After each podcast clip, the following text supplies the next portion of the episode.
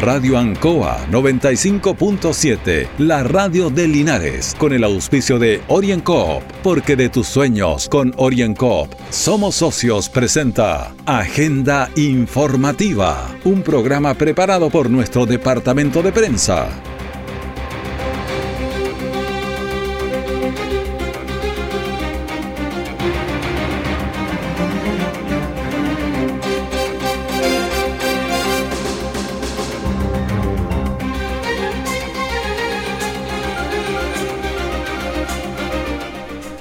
Buenas tardes a la audiencia de Agenda Informativa en Radio Ancoa, jueves 19 de noviembre, Día de la Filosofía.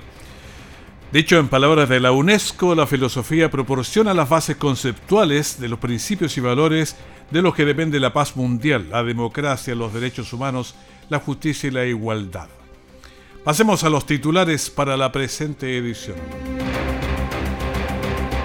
General Rosas deja la dirección de Carabineros y asume como el director general, el director Ricardo Yáñez. Gobierno regional financia proyecto que mejora infraestructura del hogar San Camilo. Camión y automóvil colisionan en salida a San Antonio. Dos heridos. Estas y otras informaciones se las entregamos en detalle. Querido viejito pascuero, el techo de mi casa está desinfectado, pero quítate las botas al salir de la chimenea. Sobre la mesita hay guantes, alcohol gel y mascarillas. Y en el árbol hay desinfectante para los regalos. Y no importa si se daña el papel, lo importante es cuidarnos entre todos. Porque viviremos una Navidad diferente, pero con la misma magia de siempre. Solicita tu crédito navideño OrienCop de 1.100.000 en 24 o 30 cuotas con tasa preferencial. Postdata, las galletas y la leche quedan para tu próxima visita. Orienco, Cooperativa de Ahorro y Crédito.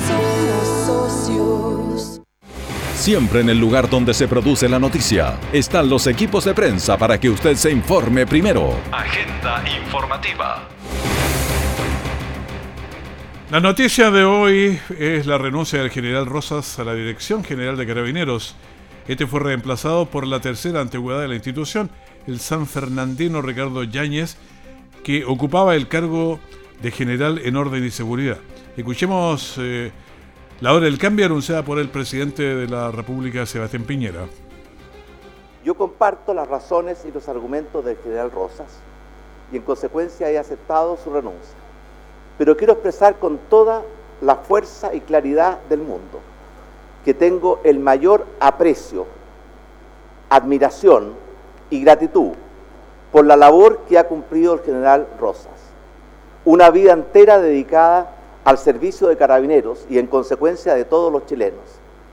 Y especialmente porque le tocó dirigir a Carabineros de Chile en un tiempo extraordinariamente difícil y complejo, en que hemos vivido demasiada violencia. Por esa razón he aceptado la renuncia del general Mario Rosas y he procedido a designar como nuevo general director de Carabineros al general Ricardo Yáñez el general Ricardo Yáñez asume el mando y va a tener que cumplir las labores propias de un general director y dirigir a Carabineros de Chile. Pero le hemos hecho un encargo muy especial de impulsar con total compromiso y voluntad la modernización de Carabineros de Chile. Bueno, el tema de los niños del Sename ocurrió en Talcahuano y escuchemos lo que dice el alcalde de Talcahuano, Henry Campos. Efectivamente, eh, hoy el presidente de la República ha recogido la renuncia del, eh, del director general de Carabineros o general director de Carabineros, por lo tanto, el general Rosas deja el alto mando de la institución. Eh, nosotros siempre hemos dicho, y el día de ayer lo señalé, acá siempre se corta el hilo por lo más delgado, y acá no puede ser que terminen pagando eh, siempre los carabineros que hacen la pega en la calle, con mucho esfuerzo, mucho sacrificio y exponiéndose también a eh, la violencia de las personas. Hoy, más que nunca, hay que fortalecer la institución de carabineros. Han ocurrido hechos gravísimos, no solo acá en la comuna de Talcahuano, y lamentablemente no teníamos responsabilidad de mando y siempre se terminaba perjudicando a los carabineros involucrados en esto y por eso habíamos sido tan fuertemente eh, nuestras declaraciones el día de ayer. Eh, fuertes declaraciones en torno a la responsabilidad también del mando que debe tener eh, la institución y no solamente cortando el hilo por lo más delgado. Ahora se cortó el, el lado grueso. Eh, queremos conocer reacciones también tras el cambio en la Dirección General de Carabineros. Escuchemos lo que dice el diputado Rolando Rentería. Es un tema que se veía venir, no un tema que haya sucedido hoy día porque pasó este tema en, la residencia. Yo me pregunto si es que hubiera salido antes el, general Rosa, qué hubiera pasado si hubiera sucedido esto con el general nuevo o si hubiera tenido que ir también. Es decir, un tema anexo, una acumulación de situaciones durante todos eh, los dos años del periodo que él estuvo, eh, un cargo de confianza al presidente y hoy día eh, le pidió la, la, salida. Esperamos que el general que llegue lo haga en buena forma, que tenga mano dura, pero al mismo tiempo tenga el respaldo del gobierno como corresponde. Yo creo que aquí hay temas involucrados que están a la medida de tanto del gobierno como de, las Fuerzas Armadas que funcionen en conjunto y puedan solucionar los problemas que hoy día tiene nuestra comunidad, tanto de terrorismo, como estamos viendo en algunas partes, como con algunos delitos también de connotación nacional, como el que estamos viendo hoy día. También vamos a escuchar otras reacciones. Senador por el Maule Álvaro Elizalde, esto nos señaló. El presidente ha utilizado una expresión inaceptable se refiere a niños accidentados a propósito de los hechos acontecidos ayer. Cuando se trata de niños baleados, que lamentablemente deben ser protegidos por el Estado y finalmente los agentes del Estado terminaron agrediéndolos. Por eso estos hechos tienen que ser esclarecidos. La permanencia general director de Carabineros al mando de la institución se hacía irresistible ya desde hace meses. Venimos desde hace mucho tiempo solicitando su renuncia. Lamentablemente el gobierno una vez más actúa de manera tardía y parece sin dimensionar la magnitud de la crisis, porque aquí se requiere una reforma estructural que garantice planes de formación para los oficiales y suboficiales con énfasis de derechos humanos y mecanismos de control interno y externo para garantizar que el quehacer de la policía uniformada se desarrolle siempre en el marco del Estado de Derecho conforme corresponde a una verdadera democracia. Vamos a escuchar, porque es un tema muy opinable obviamente, que nos dice el abogado Ricardo Montero. Respecto a la salida del general Rosas, creo que esto era indispensable, ya no daba más, no aguantaba más su permanencia en carabinero. Creo que era un problema para la ciudadanía, un problema para el gobierno, pero principalmente un grave problema para la institución de carabineros es fundamental que realicemos una reestructuración de carabineros. Y esa reestructuración tiene que partir por mando civil. Son los civiles los primeros responsables de este tema. Necesitamos urgente un ministerio de seguridad que pueda garantizar un buen funcionamiento de las policías y una comunidad, una ciudadanía más protegida. El primer cambio es civil. Esa es la base que necesitamos para poder después reformar carabineros para entregarle más herramientas en la protección de la ciudadanía, mejor equipamiento, pero principalmente mejor formación.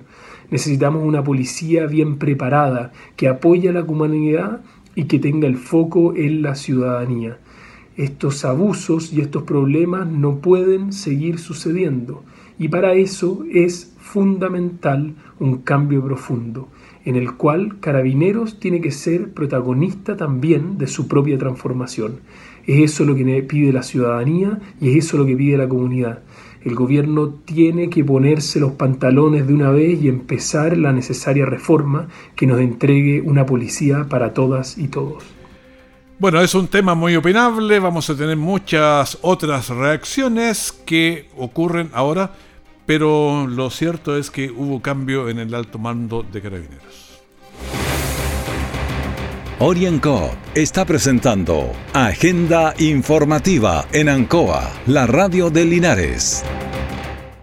Querido viejito pascuero, el techo de mi casa está desinfectado, pero quítate las botas al salir de la chimenea. Sobre la mesita hay guantes, alcohol gel y mascarillas. Y en el árbol hay desinfectante para los regalos. Y no importa si se daña el papel, lo importante es cuidarnos entre todos. Porque viviremos una Navidad diferente, pero con la misma magia de siempre. Solicita tu crédito navideño OrienCop de 1.100.000 en 24 o 30 cuotas con tasa preferencial. Postdata, las galletas y la leche quedan para tu próxima visita Orienco, Cooperativa de Ahorro y Crédito. Nuestra central de prensa está presentando Agenda Informativa en el 95.7 de Radio Ancoa. Tras años de importantes esfuerzos, finalmente el Hogar San Camilo mejorará su infraestructura. El Consejo Regional aprobó los recursos para el proyecto Reposición y Ampliación del Hogar de Ancianos San Camilo de Linares por más de 3.670 millones de pesos. Escuchemos al intendente Juan Eduardo Prieto. Muy importante como gobierno regional y como gobierno del presidente Piñera eh, apoyar este tipo de iniciativas porque una de las prioridades que tenemos es trabajar por nuestros adultos mayores y esto es un trabajo que se ha realizado en conjunto con el municipio que desarrolló el proyecto durante bastante tiempo. Senama, por su parte, ha ido aportando y apoyando al Hogar San Camilo, que, todos hemos sabido que ha tenido algunas dificultades en el tiempo, y seguiremos trabajando en pro y en mejorar la calidad de nuestros adultos mayores. Este proyecto tiene hoy día para cerca de 100 adultos mayores, o sea, por lo tanto se duplicará la capacidad que tenemos en este tremendo hogar que ha dado tanta alegría a las familias linarenses. Ahora escuchamos al alcalde Mario Mesa.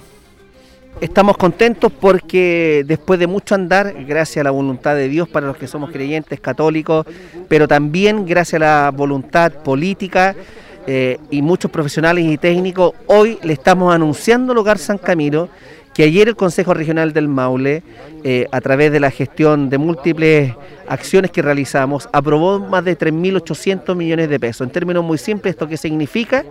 Que en abril del próximo año se coloca la primera piedra. Esto eh, también incluye mucho esfuerzo de profesionales y técnicos en diseñar un plano de arquitectura, las especialidades de ingeniería, eh, estudios eléctricos, las aprobaciones sectoriales de los distintos servicios públicos, transferir 3.800 millones de pesos. Lo que se nos viene ahora es mayor dignidad de vida para más de 100 adultos mayores, que son hombres y mujeres, que son de Linares, que pueden ser nuestros padres, nuestras madres, nuestros abuelos, nuestras abuelas. El hogar actualmente atiende a 50 abuelitos, pero esta capacidad mejorará notablemente tras esta inversión, pudiendo llegar a 90 aproximadamente. Escuchemos a Patricia Labra, coordinadora regional de Senama fue un importante anuncio que nos tiene a todos muy contentos porque estos recursos del gobierno regional van a permitir que el hogar San Camilo remodele, mejore sus instalaciones y además aumente el número de adultos mayores que va a poder recibir de 50 a aproximadamente 90. Así que nosotros como Servicio Nacional del Adulto Mayor estamos comprometidos a seguir ayudándolos con el subsidio y el día de mañana cuando puedan aumentarlo también que postulen al nuevo concurso para poder financiar las 90 plazas que puedan llegar a tener con este subsidio que sin duda va a ayudar mucho en la gran labor que han estado realizando durante todo este tiempo. Y vamos a escuchar también a la directora del Hogar San Camilo, Sor Herminia Guamán, que nos señala que está cumpliendo un sueño. Feliz de la vida, de verdad. Eh, soy eh, en este momento la directora del Hogar San Camilo en el cual con mucha gratitud y una, gran alegría sentir que hemos tenido en este minuto esta noticia que esperábamos de tantos años y feliz por los ancianos a nombre de ellos, de nuestro personal que trabaja día a día. Quiero agradecer a Dios, a todas las personas que han colaborado y han hecho posible esta misión. Bueno, un sueño que se hace realidad. Todos tenemos un compromiso con los adultos mayores que trabajan o que trabajaron por lo que nosotros ahora disfrutamos.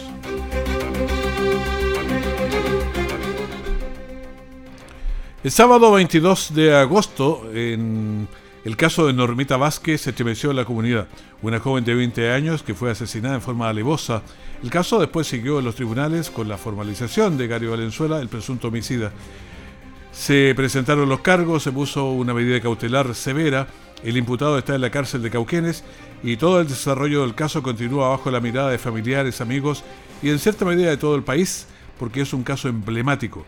Este domingo 22 con motivo de cumplirse tres meses de su asesinato, una caravana de vehículos sale de Linares a Cauquenes. Escuchemos a Marianela Vázquez que nos señala. invitamos este 22 de noviembre, con motivo de recordar el tercer mes desde que Normita Vázquez partió al cielo, a toda la comunidad de Linares y alrededores a las diez y media al cacerolazo a realizarse a las afueras del centro penitenciario de Cauquenes.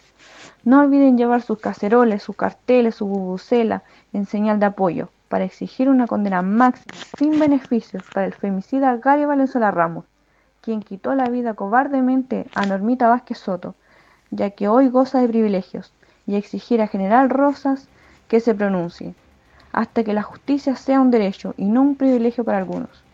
El punto de salida será desde Linares a las 8 de la mañana a la Alameda frente al Liceo Valentín Letelier. Saldremos en caravana vehicular, escoltados por carabineros. Únete a nuestra lucha hasta que las leyes penales cambien. Cualquier duda consulta a Facebook Justicia para Norma Vázquez o Facebook Mariana Vázquez o a WhatsApp más 569 8728 477.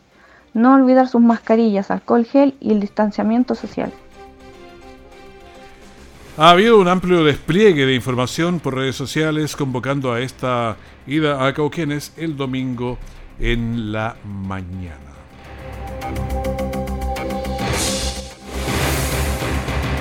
Orienco está presentando Agenda Informativa en Ancoa, la radio de Linares.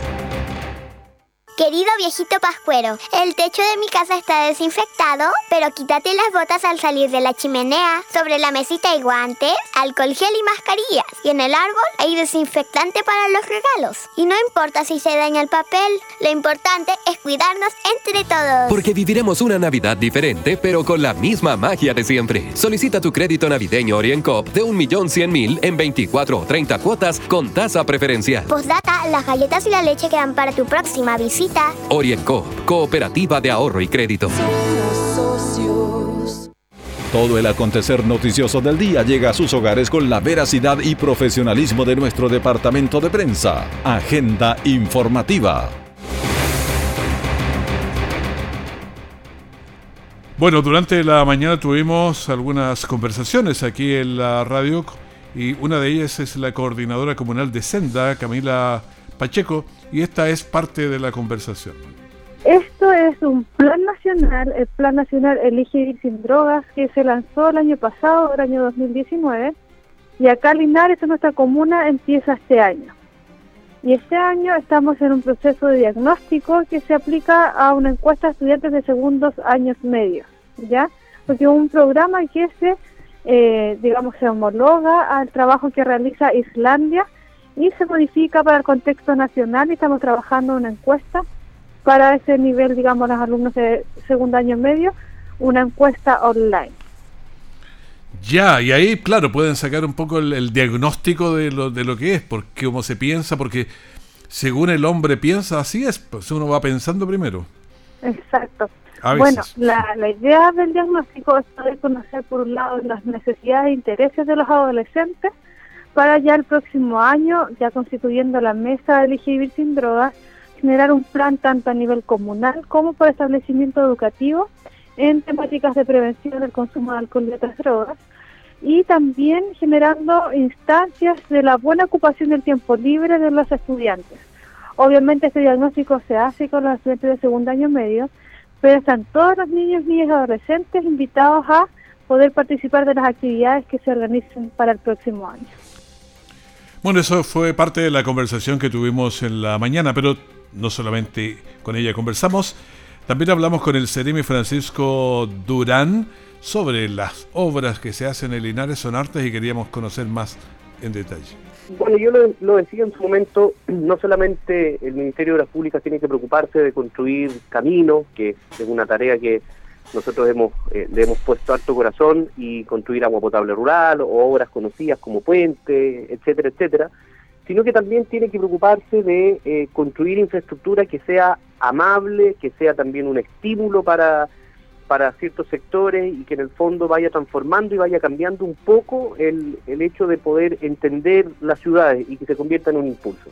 Entonces, desde que nosotros llegamos al Ministerio de las Públicas así como vimos y estudiamos cuáles eran los caminos principales que había que hacer o la red de agua potable que había que construir, también decidimos en algún momento eh, innovar un poco. Y yo, de hecho, en la declaración que doy cuando visité al alcalde de Colbún en el municipio y a los concejales que me acompañaron, hablaba de una invitación a soñar. ¿A qué me refería con esto? Me refería que, y yo siempre he acuñado esta frase, Raúl, que los proyectos no parten mientras alguien no los pida o alguien no, no, no piense en, en ellos, y yo dije, así como nosotros construimos obras en la costa, por ejemplo, hoy día estamos construyendo un proyecto millonario en, en Curanipe, en borde costero, para integrar el turismo, para integrar a los pescadores, para integrar eh, a las personas que van a hacer turismo.